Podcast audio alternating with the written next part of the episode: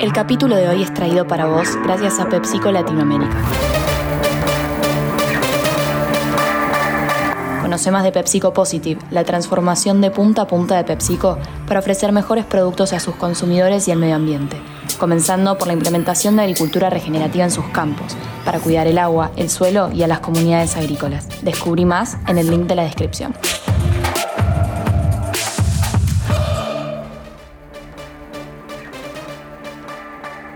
Muy buenos días, soy Francisco Aldaya, editor de BloombergLinea.com en Argentina y hoy te voy a contar las tres noticias más importantes para que arranques tu día. No te olvides de darle clic al botón para seguir a este podcast y de activar las notificaciones. Lo que tenés que saber. 1. Ayer tuvimos en Bloomberg Línea la respuesta oficial del gobierno al default técnico con el que Moody's definió a la recompra de deuda de Sergio Massa. El secretario de Programación Económica, Gabriel Rubinstein, también conocido como viceministro de Economía, nos dijo textual que lo más relevante para aclarar es que esta semana Moody's mantuvo la calificación de Argentina. Sin explayarse y con la concisión que lo caracteriza, Rubinstein le restó importancia así al informe de Moody's al considerar que lo más importante es que la calificación de Argentina como emisor de deuda en dólares sigue siendo CA estable, es decir, la segunda peor calificación posible. Eso sin tener en cuenta obviamente el default clásico. 2. Tal como te lo habíamos adelantado en Bloomberg Línea, el Banco Central finalmente decidió revertir este jueves su última suba de tasa para los pases pasivos a los que acceden los fondos comunes de inversión. Pero no deshizo la suba totalmente, sino que dejó la tasa en 61,2% cuando la había subido el lunes hasta el 68,4% nominal.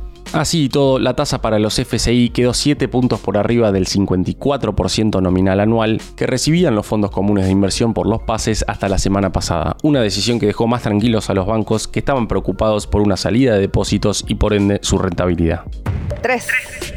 Como sabrás, si escuchás este podcast, el dólar blue es una variable que los argentinos seguimos día a día y muy de cerca. Es que impacta en nuestra percepción de cuánto podemos ahorrar por mes y nadie descarta que tenga cierta incidencia sobre los precios al consumidor.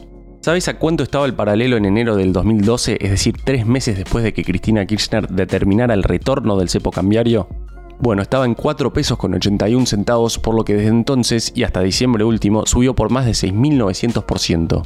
Un tremendo número, pero quizá te sorprenda que es un porcentaje menor a la inflación acumulada durante el mismo periodo. Efectivamente, desde 2012 los precios subieron por 4.335%. ¿Está caro el dólar blue teniendo en cuenta esta comparación?